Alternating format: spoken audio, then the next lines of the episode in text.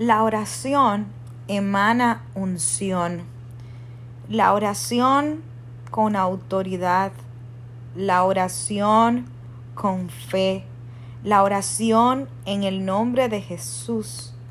Y la oración por medio de la santidad. La palabra habla de que nuestras oraciones no tengan estorbo. Y me refiero a esas oraciones que no tienen estorbo a esas oraciones de una vida contricta, de una vida que reconoce, de una vida que sabe, de una vida que entiende el valor y con cuánta estima el Señor tiene en la oración.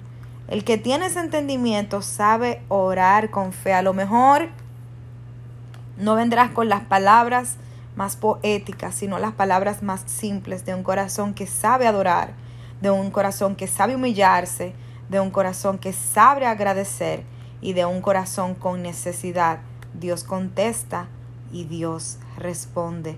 La, la, belleza no está en lo más hermoso que se pueda ver, la belleza está en lo más simple, pero lo más sincero y puro delante del Señor.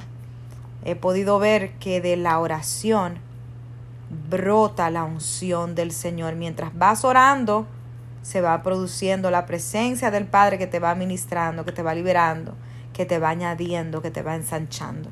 Sigue orando, sigue creyendo. Dios te bendiga.